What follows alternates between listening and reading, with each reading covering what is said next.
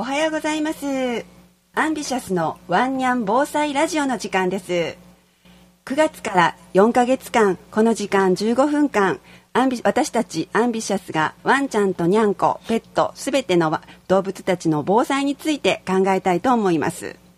えっ、ー、と、ちょっとこれから番組入るんですけれども、ちょっとお詫びをと言いますか、先月の番組なんですけれども、ちょっとあの、時間を私たちが、あの、間違い、勘違いしてまして、えー、ぶ途中でぶった切れるという ちょっと集大を犯してしまいました。まだまだ慣れてませんので、あの、今月、今回はちゃんときっちり時間通りに終わりたいと思います。そうしましたら、えっと、今日一緒に番組を、あの、やってくださる方を紹介したいと思います。えっと、まずは、えー、画面ちょっと、えー、ラジオなのでね見えないんですけれどもいつもあのこのスタジオには動物たちを連れてきていますトイプードルの Q ちゃん連れてきてくます。松岡さんです。こんにちは。え Q ちゃんはアンビシャスの最年長です。はい何歳ですか？15歳です。わあ15歳。もう人間で言ったらえー、80超えてる感じですけどもうおじいちゃんなんですけれども、はい、ちょっとあの性格的に意地悪なので元気ますそうですね。えっ、ー、と、このあの番組は、あの、後で、あの、三条ラジオカフェのホームページから動画でも見られるんですけれども、そこで、えー、その、80を超えてると思えない可愛い Q ちゃんの姿も見てくださいね。で、もう一方です。えー、今日ちょっと珍しい、いつもはワンちゃんなんですけれども、今日は実はスタジオににゃんこが来ております。はい、にゃんこを連れてきてくださってる広瀬さんです。はい、えっ、ー、とエキゾチックショートヘアの、えー、まゆちゃんを今日は連れてきました。6歳です。えっ、ー、とエキゾチックってなかなかあの普通の人はあまり聞き慣れない種類のにゃんこちゃんなんですけれども、どんなにゃんこちゃんでしょうか？えっ、とね、えー、ペルシャ猫を改良してえっ、と短い毛にした猫ちゃんでとってもおとなしくて飼いやすい猫ちゃんです。ちょっと鼻がぺちゃんってしてるんですよね。すねはい、すごい可愛くて模様もこれカラーお色は何て言うんですか？これはね大竜とキャリコといってあの日本名で言うと薄みけって言いますあ薄みけちゃんでもなんかみけちゃんにしてはすごく上品なねあのお色の猫ちゃんなんで、ね、こちらもあのぜひぜひ動画であのそのまゆちゃん見てもらいたいと思います割とコマーシャルとかにでも出てる猫ちゃんそうですね。種類の人多いんですよね。はい、ね、あの人気が出てきたそうで。そうですよね。はい、なかなかあの可愛らしい顔して愛嬌のあるにゃんこちゃんみたいです。えー、そうしましたら、えっと、今日はせっかくにゃんこちゃんが来てまして、えー、広瀬さんはにゃんこちゃんもなんですけれどもワンちゃんも飼ってらっしゃるのでワンちゃんと猫ちゃんの違いとか猫ちゃんのその避難防災についていろいろ伺っていきたいと思います。はいえー、まずそのにゃんこちゃんなんですけれども、まあ、ワンちゃんとの一番の違いっていうのはなかなかそのワンちゃんってこう私たち防災とかでもこうしつけっていうことで、うん、よくあの待てしましょうとか、はい、そのハウスに入れれるようにしましょうとかっていうのをあのもちろんこの番組でも言ってますしあちこちのあの避難訓練なんでもあの飼い主さんに言ってるんですけど、はい、にゃんこちゃんっていうのはその点どうなんでしょうね？えー、っとね、えー、っとまあワンちゃんと違うのはやっぱりしつけが入らないっていうか、まあ、なかなかこう指示をちゃんとこうして待ってるとかっていうことができないので、はい、えー、とりあえずその防災っていうか災害が起き起こった時に、えー、と一番困るっていうのはまず自分のところの猫を確保するっていうことが あの非常に難しいので普段からあのいる場所を覚えていたりとか、はい、えー、何か怖いことがあった時に逃げ込む場所があったりとかっていうことをきちんと把握されていることが大事だと思います。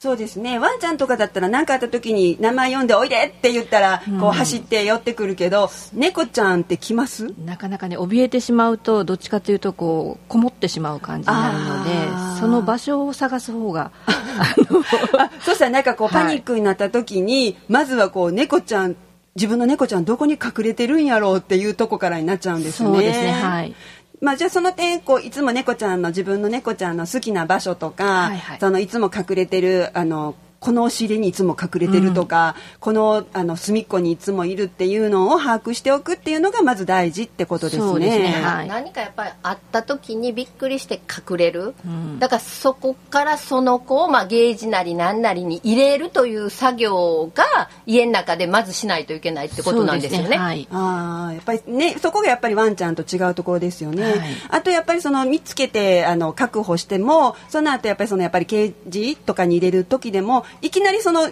入るっていうのはやっぱり猫ちゃんでも難しいですよね。そうですね。やっぱ出たがったりとか暴れたりとかっていうこともありますので、はいえっと普段の生活の中にそういうあの避難できる確保できるまあ囲えるような場所を常に置いておいてそこを生活の場として使っていると安心していられると思いますね。そこはやっぱりワンちゃんよりも猫ちゃんの方が警戒心が強いのでワンちゃんもまああのケージとかクレートなんかを部屋に置いてくださいっていうのは言ってるんですけど、はい猫ちゃんは余計にやっぱりそれを意識してやっておかん普段からやっておいた方がいいってことですね。はい特に猫ちゃんはあのお出かけすることがまずないので ねお出かけするイコールお医者さんとかっていう あのインプットされてる場合が多いのであのクレートに入ることがすごく嫌なことっていうふうに認識させないように安心できるベッドみたいな感じにしておくことが大切だと思います。ああそうですね。あとあのよく言うあの私たちもこう言ってるのはこう洗濯袋っていうんですか？あの、はいネット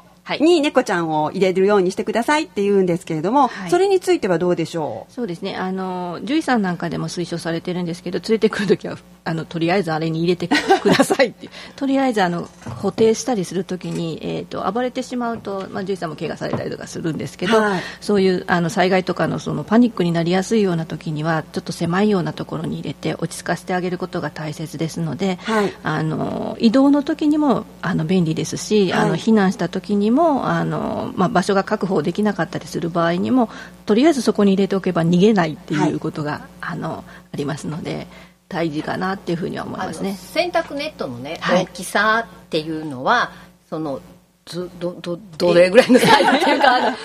ぴったりがいいのかちょっとゆったりめがいいのかみたいなところは、その子に合うっていうようなところですか？っていうところもありますけど、はい洗濯ネットはある程度大きい方があのまあ後でまあそこが 生活のスペースになることはないですけど、一時保管みたいな感じでちょっとする場合には少し広い方がいいですけど、あの。安心させるためには狭い方がいいんです。だから大きい袋をちょっとずつ絞ってその子の大きさに合わせられるので。ね。はい。はいはい、あとこの間もねその大阪の,、はい。あの難波の市民学習センターさんの方でちょっとペットと防災のあの勉強会っていうのを開いてたんですけども、今ってやっぱりね猫ちゃん前までってやっぱり絶対的にワンちゃんが多くって、まあ、3分の1ぐらいが猫ちゃんっていう感じだったんですけども、うんうんそうですねはい。今はもう半々そうか猫ちゃんの方が多いっていう風になってますし、はい。その中でもねその洗濯ネットは分かった。そしたらそれは目が荒い方がええのか細かい方がええのかっていうような質問もあったんですけど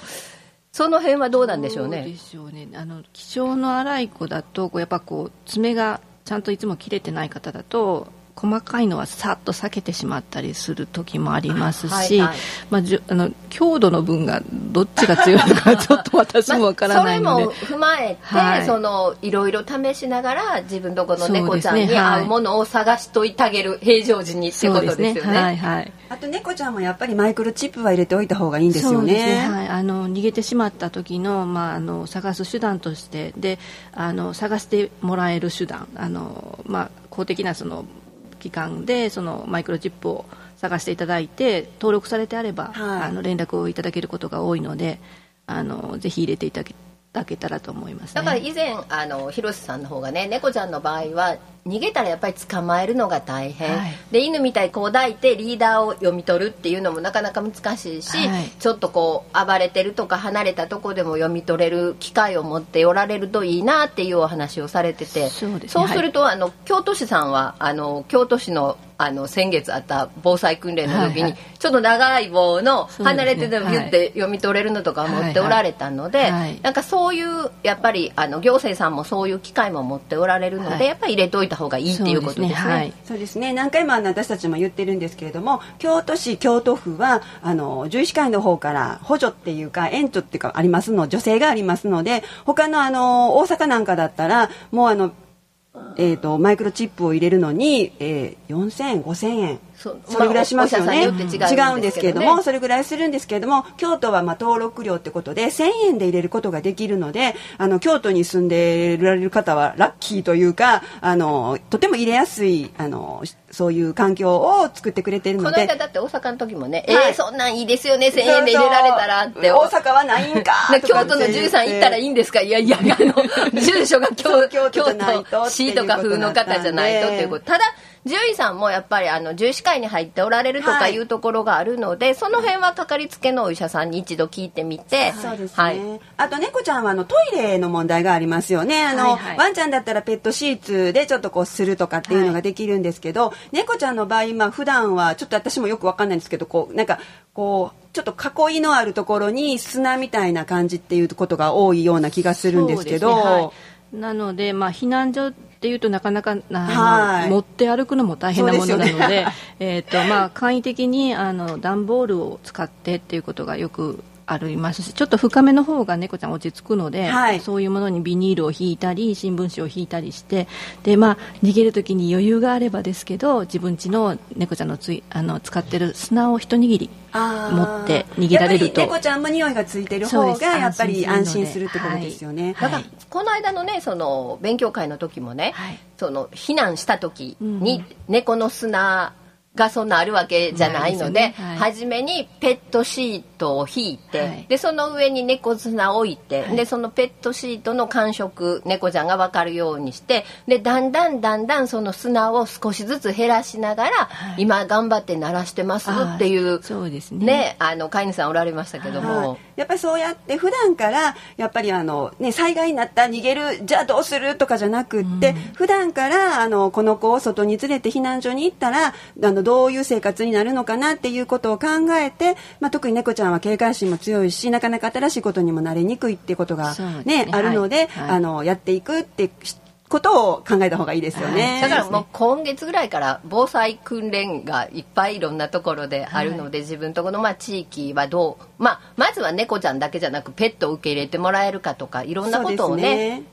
考えていきたいですね。ね。で私たちアンビシャスも今あのペ,、えーとペットと防災の動画っていうのを作ってましてアンビシャスのツイッターであのいろいろな猫ちゃん編とか避難所編物編しつけ編ってことでいろいろな動画を作ってますのであのもうすぐホームページの方にもあの載せようとは思ってるんですけれどもまずはツイッターの方で紹介してますのでちょっと検索かけていただけたら見れると YouTube 思います。にアップされてるんですよね。はいそうです。であの、まあ、今回今言ったみたいにあの防災月間防災の期間ってことであちこちで今避難訓練だのなんだのがいろいろありましてあのイベント目白押しということで私たちもあの今度はあの10月20日の土曜日に十条のあの動物愛護センターの方でペットと防災フェスタっていうのを開催します。でそちらの方はあのワンちゃん猫ちゃん去年はうさぎちゃんなんかも連れてこられる方がいらして であの一緒にいろいろ考えましょうっていうことであの動物も同伴化っていうことであのイベントをします。であの今月はハロウィンなのでハロウィンの撮影コーナーっていうのを去年もしたら大人気でそうですね。あの皆さん可愛かったですね。可愛かったですよね。たくさなんかな来られて。か家であっこまで飾り付けはできないであの写真撮ってあのインスタに上げたりとかあとちょっとあのしつけゲームみたいなことをしてあの商品なんかもありますのでぜひあの皆さんお誘いの上来ていただければと思います。であとあの防災訓練もたくさんありまして、えー、と10月28日日曜日には北区防災訓練がありますあと11月の11日の日曜日これは中京区の乗船学区と明林学区なんですけれどもこちらの避難訓練には私たちがあのペットと防災ってことで参加させてもらいます。またあの11月4日の日曜日には京都府の動物愛護感謝デーっていうことでこちらあの京丹波アジムの里なんですけれどもそちらの方でもありますので皆さんぜひあのこちらの方はワンちゃん連れて行けますのであのちょっと遠いんですけれども、まあ、秋の味覚をあの 味わいながらぜひ来てもらいたいと思います。そしたら次は次回は11月14日11時からになりますので皆さん楽しみにしていてください。ありがとうございます